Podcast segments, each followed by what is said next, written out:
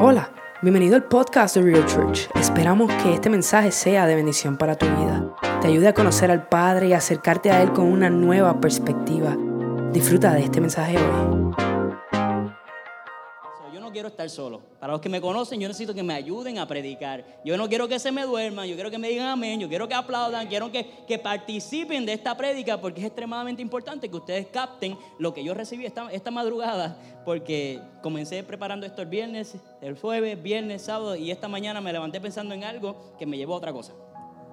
Y quiero hablar o continuar bajo el mismo espíritu que estaba hablando la semana pasada, que es el espíritu del orden, el, el, pensamiento de establecer orden. Estuvimos hablando de lo que es equilibrar nuestras vidas para que el Señor pueda obrar a través de nosotros. Yo quiero volver a recalcar que los sueños que tú tienes se quedan como nada si tú no los conviertes en un plan y ese plan no lo conviertes en acción. O sea que lo que tú tienes en tu corazón, si no te está funcionando hasta el sol de hoy, no has visto resultados, es tiempo de cambiar lo que estás haciendo, empezar a orar y buscar que el Señor te dé una estrategia nueva para que tú puedas cumplir con el propósito y el plan que Él te ha dado para tu vida en estos momentos. ¿Alguien puede decir amén a eso? Y hoy yo quiero hablar bajo el tema, no tengan miedo. Lo tengo ahí. No tengan miedo. Y busqué la definición del miedo. Porque siempre hablo de que la iglesia necesita entender más allá de lo que estamos haciendo. Necesito buscar el significado de lo que es lo que estamos hablando, buscar la aplicación, la teología y cómo esto transforma nuestras vidas para que seamos mejor. Amén. Bueno, el miedo, según la, el, el diccionario, dice, es la sensación de angustia provocada por la presencia de un peligro real o imaginario. También nos indica que es un sentimiento de desconfianza que impulsa a creer que ocurrirá un hecho contrario a lo que se desea. Y yo estoy seguro que este tema es muy válido porque nosotros tenemos que hablar sobre las vertientes que tiene el temor, el miedo. O sea, ocurrirá una de dos cosas en tu vida cuando tienes temor. O te detiene de alcanzar algo o te va a impulsar a alcanzar lo inimaginable. O sea que el temor te congela o te propulsa, ¿cómo se dice? Propulsa, gracias, Dios mío. Entonces, en otras palabras, el miedo es lo contrario a la fe o lo que impulsa tu fe. Y tenemos que entender que todos los que estamos aquí tenemos un enemigo en común, el cual trata de utilizar tus pensamientos, tu mente, para congelarte, para trabajarte en contra, para que tengas miedo. De hecho, en el libro de Juan 10:10 10 dice, el ladrón no viene sino para hurtar y matar y destruir. O sea que el enemigo quiere atarte, quiere matar tu legado, quiere destruir lo que has comenzado, no quiere que la palabra del Señor dé frutos en tu vida. Pero tenemos un Dios, un Cristo que yo he reconocido como mío, mi Dios, que dice lo siguiente. Yo he venido para que tengas vida y para que la tengan en abundancia.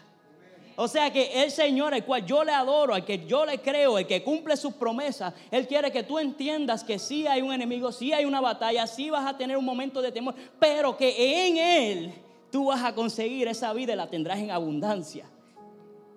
Pero antes de entrar a la palabra que yo quiero traerles hoy, yo quiero llevarlos primero a establecer lo que es temor según la palabra de Dios. Porque tenemos primero el diccionario y ahora hay que buscar qué dice la palabra según las escrituras. Y mientras estaba buscando y haciendo mi estudio, me encontré que hay dos tipos de temor en la palabra. Y tenemos que entender su diferencia, ya que el pueblo perece por falta de conocimiento. Han escuchado eso anteriormente, ¿verdad? Primero existe el llamado temor, que es reverencial por Dios, que equivale el reconocimiento de su poder por su gloria y es el respeto por lo que Él siente. O sea que nosotros estamos hablando, en otras palabras, es nosotros valorar quién es Dios. Lo que Él, lo que viene a través de nuestra experiencia con Él, cómo nosotros nos, relacionando, relacionamos con Él, dándole importancia a sus atributos como creador y sobre todo para los que nos llamamos cristianos, sus atributos como Padre. Nosotros con el temor de Jehová, si lo buscamos en el, en el Salmo, y esto no va a estar ahí proyectado, simplemente escúcheme en el Salmo 111, 10 dice, el principio de la sabiduría es el temor de Jehová. Buen entendimiento tienen todos los que practican sus mandamientos. Eso lo escribió el salmista. Su hijo Salomón continuó escribiendo acerca de lo que es el temor de Jehová y hace las siguientes declaraciones. El principio de la sabiduría es el temor de Jehová. Los insensatos desprecian la sabiduría y la enseñanza. El temor a Jehová es para vida y con él vivirá lleno de reposo el hombre. No será visitado por el mal. El temor a Jehová es manantial de vida para apartarse de los lazos de la muerte. En el temor de Jehová está la fuerte confianza y esperanza tendrán sus hijos. Si nosotros nos ponemos a buscar todos estos versículos que están hablando de lo que es el temor de Jehová, nosotros entendemos que no es miedo, sino entendimiento, respeto y valor de quién verdaderamente es Dios para nosotros, qué es lo que Él puede hacer, cómo nosotros redimimos nuestras promesas dentro del amor que sentimos por Él y cómo nuestros niños pueden también aprovechar lo que nosotros comenzamos. O sea que no estamos hablando de un miedo, sino estamos... Eh, arreglando o entendiendo eh, lo que dice la palabra acerca de lo que es el temor de Jehová. Esto es algo que implica que usted se puede gozar en lo que es Dios, entendiendo y dándole a Él la oportunidad de que obre en tu vida. Y yo no sé tú, pero yo quiero vivir ahí. Yo no sé ustedes, pero yo quiero comprender lo que es eso. Yo quiero entender plenamente lo que es el amor del Señor. ¿Y cómo lo hacemos? Entrando en su presencia, adorándolo verdaderamente, buscándolo en intimidad, entendiendo que Él se, te va a hablar y se va a manifestar a través de su palabra en, formas que tú no puedes ni siquiera comprender hasta que te, te metas de lleno a entender que Él quiere comunicarse contigo como Padre. Él quiere que tú pases de ser creación y te conviertas en parte de su familia, coherederos con Cristo, dice la palabra. Pero ¿cómo sucede? Es una inversión. Por otra parte, está el espíritu de temor, que es el que habla en el libro de Timoteo, segunda de Timoteo 1.7, dice, porque no nos ha dado Dios un espíritu de cobardía, sino de amor y de dominio propio. Y este espíritu de temor no viene de Dios. Este espíritu, este eh, espíritu, de temor viene a congelarte, a detenerte y a no permitirte dar fruto. Y, y eso se vale preguntar. ¿Cómo vencemos ese espíritu? ¿Qué vamos a hacer, pastor? Porque me estás hablando de mucho temor, mucho miedo, pero es que todo tiene una solución en la palabra del Señor, porque no hay nada que el Señor no te permita conocer sin establecer cómo vas a utilizarlo para poder salir adelante, porque la palabra de Dios son las instrucciones que tenemos para aplicar a nuestras vidas, para nosotros poder ser diferentes y entonces sobresalir dentro de las circunstancias que ocurren en este mundo. ¿Alguien puede decir amén a eso? Primera de Juan nos enseña que en el amor no hay temor, sino que el perfecto amor echa fuera el temor, porque el temor lleva en sí castigo. De donde el que teme no ha sido perfeccionado en amor. Sin embargo, podemos deducir que ninguno somos perfectos que a pesar de que tú estás haciendo todo lo posible en entender el amor del Señor y lo estás viviendo y estás entendiendo que el Señor quiere manifestarse, todavía va a venir un momento en tu vida donde tú vas a decir, todavía puedo temer, todavía estoy sintiendo ese temor. Por eso es que tú lees la palabra desde Génesis hasta Apocalipsis y Él está demostrando su amor a través de toda la Biblia, a través de ejemplos de personas que son imperfectas como tú y yo, que cometen errores como tú y yo. Sin embargo, ellos todos tienen lo, que los junta a ellos y el denominador común es el amor del Señor. El Señor nos ama. Quiero comenzar por eso porque en un momento dado me dijeron, enséñale a las personas a entender que yo los amo. So, el amor que Dios tiene por ti es tanto que te ha llamado para que tú llegues a este lugar, para que lo adores y lo busques y tengas un encuentro con Él. Y de, de momento, en tiempo y en tiempos, el Señor escoge a personas para que hagan ciertos trabajos que cambiarán la vida de ellos y la trayectoria de las personas que están alrededor de ellos, sus familiares y las generaciones siguientes, que es a donde yo los quiero llevar en este día. Voy a comenzar en el libro de números y vamos a hablar de una historia que ocurre con el pueblo del Señor, con Israel, y dice, y Jehová habló a Moisés diciendo, envía tú hombres que reconozcan la tierra de Canaán la cual yo doy a los hijos de Israel, de cada tribu de sus padres enviaréis un varón, cada uno príncipe de entre ellos.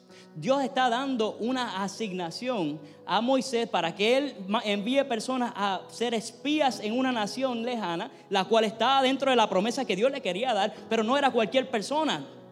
Él dijo que enviaran a estos espías porque eran príncipes. O sea que hay personas que tienen un llamado especial. Y esos príncipes, esas personas subieron y reconocieron la tierra. Y en estos momentos yo les voy a pedir que lean conmigo dentro de la palabra, que la vamos a proyectar.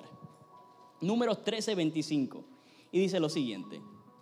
Y volvieron de reconocer la tierra al fin de 40 días. Y anduvieron y vinieron a Moisés y a Aarón y a toda la congregación de los hijos de Israel. En el desierto de Parán, en Cadés, y dieron la información a ellos y a toda la congregación.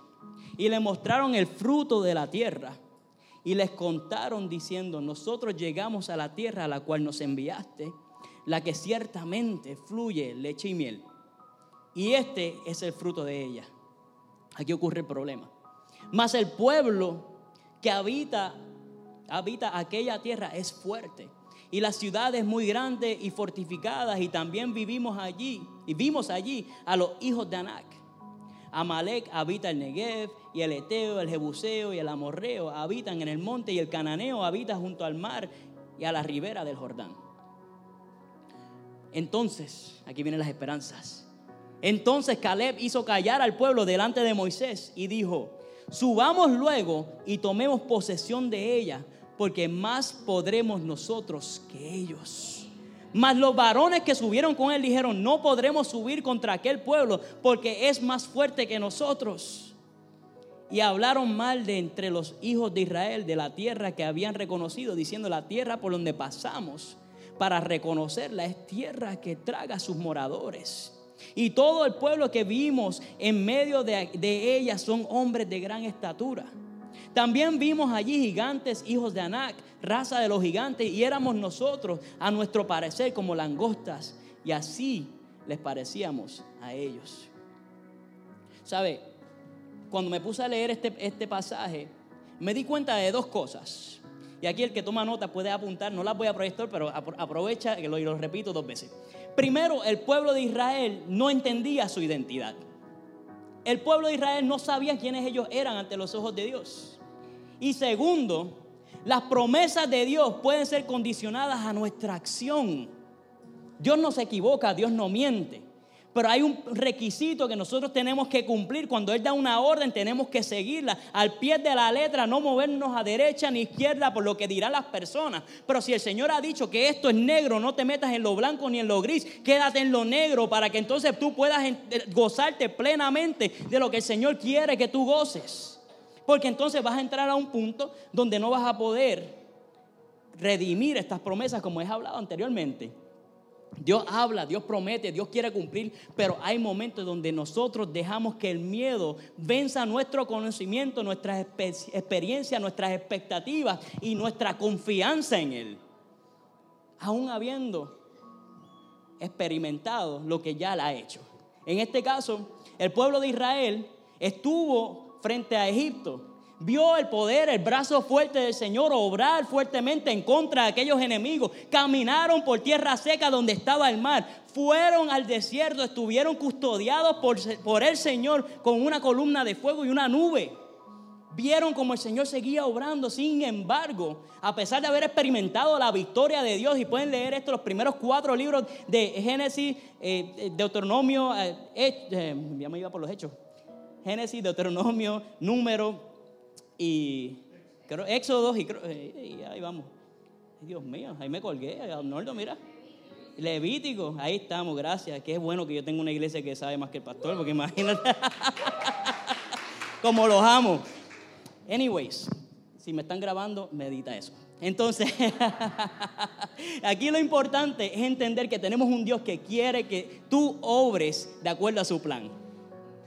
Y en este caso, nosotros vemos como estas personas experimentaron a Dios plenamente y estuvieron con el Señor. Veían su gloria descender, la vieron en la cara de Moisés. Sin embargo, ellos dudaron. Vieron con sus ojos el temor de lo que tenían frente y se les olvidó lo que ya habían experimentado. Y nosotros no estamos tan lejos de eso. Nosotros tenemos victorias diariamente y se nos olvidan cuando nos acecha el enemigo para evitar que nosotros estemos dentro del plan. Nos quiere distraer y si el Señor no te hace, y el enemigo no te hace pecar, que quiere distraer para que tú no cumplas con el plan del Señor y tenemos que tener cuidado con eso. El Señor quizás está cubriéndote, o sí te está cubriendo plenamente para que no peques y tú estás ahí, pero el enemigo quiere distraerte para que entonces tú pierdas la atención de lo que el Señor quiere hacer. Y ahí, está, ahí es donde está el cuidado. Pero gracias a Dios, dentro de esta historia habían dos varones que estaban con los pantalones bien puestos, que sabían lo que tenían que hacer, que confiaban plenamente y ellos no aguantaron en echar adelante el plan del Señor. Números 14 se dice, y Josué hijo de Nun y Caleb hijo del que dice ahí, que eran de los que habían reconocido la tierra, rompieron sus vestidos y hablaron a toda la congregación de los hijos de Israel, diciendo, la tierra por donde pasamos para reconocerla es tierra en gran manera buena. Si Jehová se agradare de nosotros, Él nos llevará a esta tierra y nos la entregará. Si Jehová se agradara de nosotros, Él nos llevará a esta tierra y nos la entregará. Tierra que fluye leche y miel. Por tanto, no seáis rebeldes contra Jehová, ni temáis al pueblo de esa tierra, porque nosotros los comeremos como pan. Su amparo se ha apartado de ellos y con nosotros está Jehová, no temáis. Entonces toda la multitud habló de apedrearlos, pero Alguien puede decir pero. Pero la gloria de Dios se mostró en el tabernáculo de reunión y a todos los hijos de Israel. En estos tiempos, ahora, en el año 2019, nosotros necesitamos que hombres y mujeres estén dispuestos a ponerse en la brecha, a desgarrar sus vestiduras y a decir confiadamente que Jehová está con nosotros. En estos tiempos hace falta personas así que aunque las cosas no te estén saliendo bien, aunque tú estés aterrado de lo que estás viendo, tú estés dispuesto a decir, el Señor ya lo prometió, si yo tengo que cumplir, yo cumpliré porque Él no fallará. Yo estoy dispuesto a ver esas promesas redimirse. Mi hijo se fue de la casa, siga orando por él. Mi esposo no está viniendo a la iglesia, siga orando por él. Yo no sé, no tengo ánimo de la iglesia, levántate y llega. Yo tengo que seguir orando, seguir batallando, seguir buscando, porque si el Señor ya dijo que sus promesas serán redimidas en nuestros tiempos, nosotros no podemos ser como las personas rebeldes en contra del Señor que no vieron esa promesa ser cumplida. Caleb y Josué decidieron ser diferentes. Ellos quisieron ver a Dios prevalecer. Y si estás haciendo algo que no está funcionando, deja la pasividad y atreve a tomar las decisiones correctas para que todo cambie. Estos tiempos hace, hace falta personas de acción.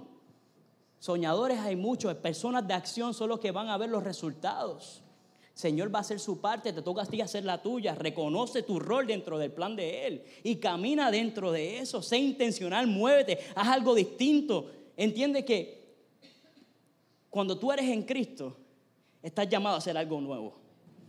Lo que eras antes es parte de tu testimonio hoy, pero no te va a aguantar de alcanzar lo próximo no estoy hablando simplemente de esperanzas bonitas, estoy hablando de lo que está diciendo la palabra. Tú, hasta, hay momentos que hasta tu nombre, tu nombre será cambiado con el fin de poder ejercer el plan. A Pedro Dios le cambió el nombre. Cristo le cambió el nombre conociéndolo. Desde ahora ya no eres Simón, eres Cefas, que significa roca. Hacen falta personas que sean fuertes como la roca personas que estén dispuestos a soportar el peso de lo que conlleva ser un cristiano en estos tiempos. Hay muchos lugares donde, y no critico a ninguna iglesia, pero hay muchas personas que se hacen llamar cristianos, pero están permitiendo al enemigo que juegue con sus congregaciones, jugando y tentando las, cosas de Dios. Esto no es un juego. Estamos hablando de un cambio entre lo que está ocurriendo y la eternidad de una persona.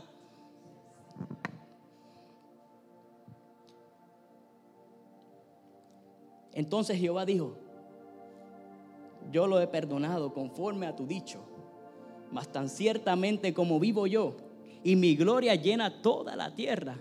Todo lo que vieron mi gloria y mis señales que han hecho en Egipto y en el desierto, y me han tentado ya diez veces, y no han oído mi voz, no verán la tierra de la cual juré a sus padres.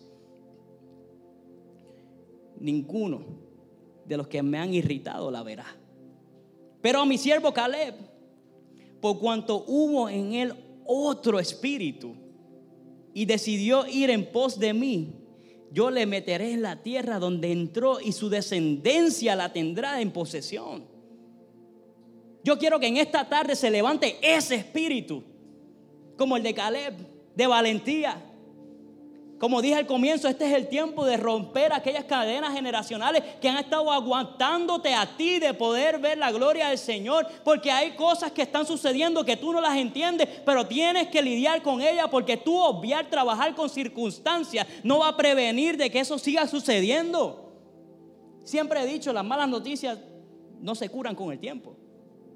Si hay cosas que tienen que decirse, se tienen que decir. Si hay cosas que tienen que tratarse, se tienen que tratar. Si hay circunstancias que tienen que cambiar, tienen que cambiar.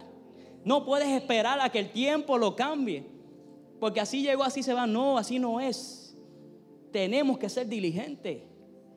Tenemos que atrevernos a levantarnos. Nosotros tenemos que entrar, eh, romper con eso y entrar a una nueva dimensión de cómo nosotros nos relacionamos con Dios, con nuestros semejantes, con nuestros familiares, con las personas que amamos. Cómo nosotros decidimos que el Señor pueda obrar si nosotros no le damos el espacio ni el margen para obrar.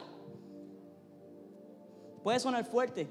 Y no es que yo estoy buscando más voluntarios para la iglesia, pero es que yo no quiero que tú te pierdas de redimir la promesa del Señor.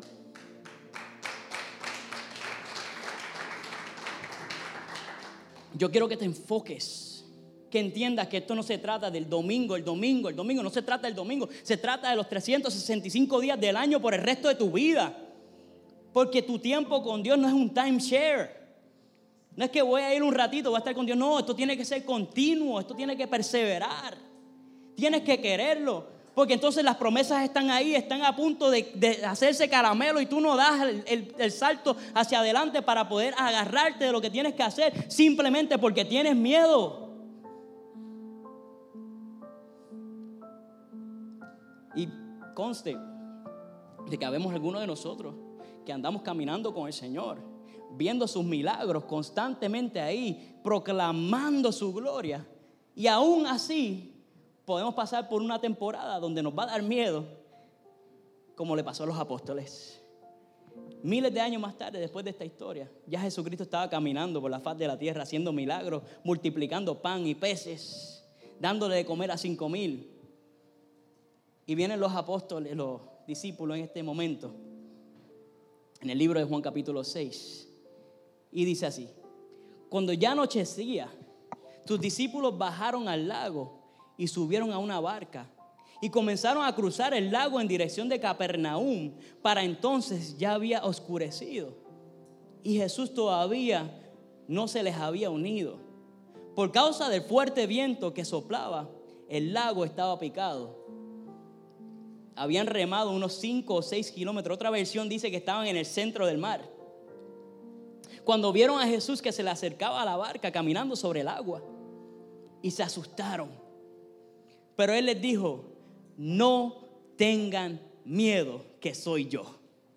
Así que se dispusieron a recibirlo a bordo y enseguida la barca llegó a la orilla donde se dirigía. El Señor está requiriendo acción. En el momento de temor, búscalo, abre tus ojos, mira a través de la tormenta que cuando menos te lo esperes en esos momentos, tú vas a ver como Él te dice, no tengas miedo, soy yo, permíteme entrar. Conociéndolo, puedes tener miedo, pero tienes que permitirle entrar, porque si tú sigues leyendo ese pasaje o ves otros versículos, dice, instantáneamente estaban en la orilla. So, ellos remaron, pasaron trabajo, pero Dios lo llevó a la paz momentánea, de un momento, instantáneamente, porque le permitieron entrar al lugar donde él tenía que estar, le permitieron, le permitieron asumir su rol, echando fuera el miedo. Hay una, un inversionista de los años 80, no me acuerdo el nombre ahora mismo, sinceramente se me olvidó, te lo puedo dar ahorita, lo busco en mis notas. Pero él dijo que en los momentos de crisis ocurren las mejores ideas. Y yo no quiero hablar de dinero, yo, simplemente quiero que ustedes entiendan que sus crisis, sus circunstancias, si usted la pone, lo mira desde la perspectiva correcta y le das a Dios su lugar en tu vida, en esos momentos puede ocurrir el milagro perfecto que estabas esperando porque Dios asumió su rol y en ese momento el gigante se va a arrepentir de haber apuntado la espada hacia donde ti porque tú dijiste, aquí mi Dios tiene el espacio para orar, aquí mi Dios en esta crisis no me detendré, aquí mi Dios asumirá su rol como mi Dios.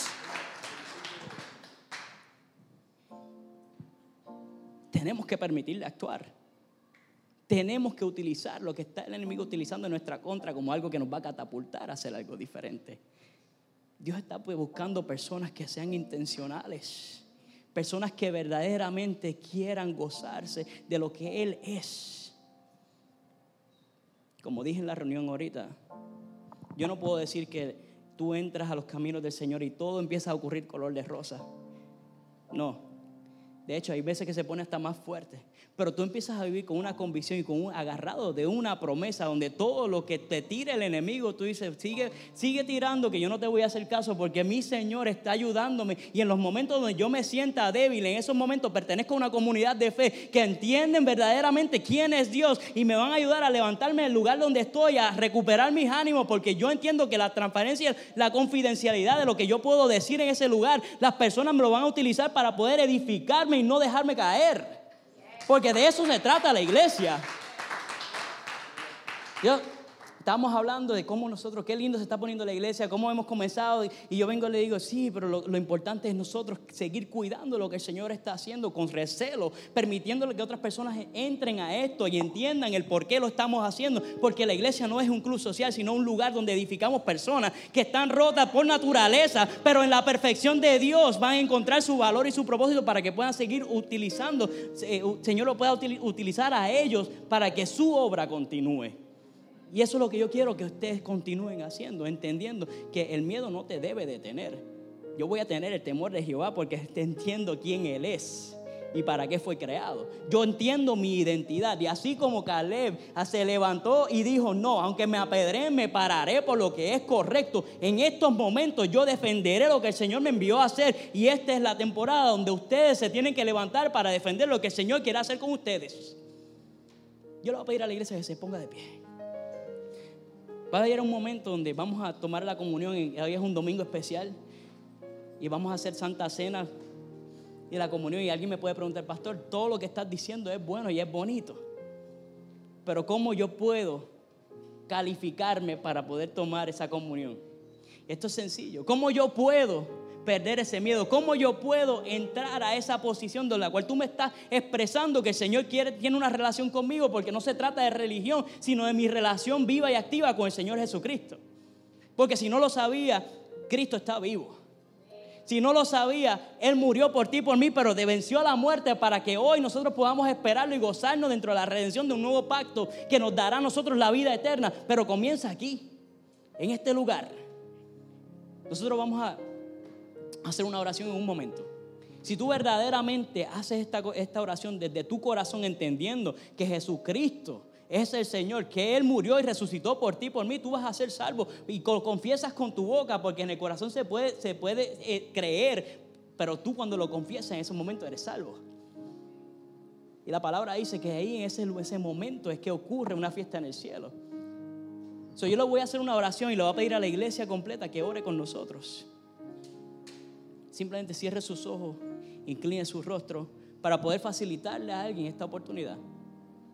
Señor Jesús, repita conmigo, Señor Jesús, yo acepto que he pecado y mi pecado me aleja de ti.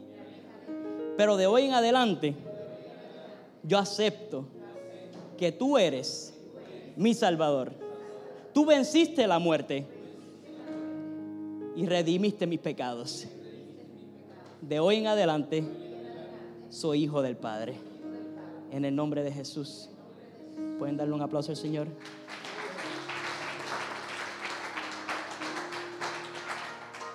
Gracias por habernos sintonizado. Puedes compartir este podcast con tus amigos, con tus familiares. Además nos puedes encontrar en las redes sociales en nuestro canal de YouTube Real Church TV. Nos puedes encontrar en Instagram en livereal.church. También nos puedes encontrar en Facebook en Real Church-Homestead. Y ahí puedes mantenerte al día con lo que está sucediendo en nuestra iglesia. Gracias por apoyarnos.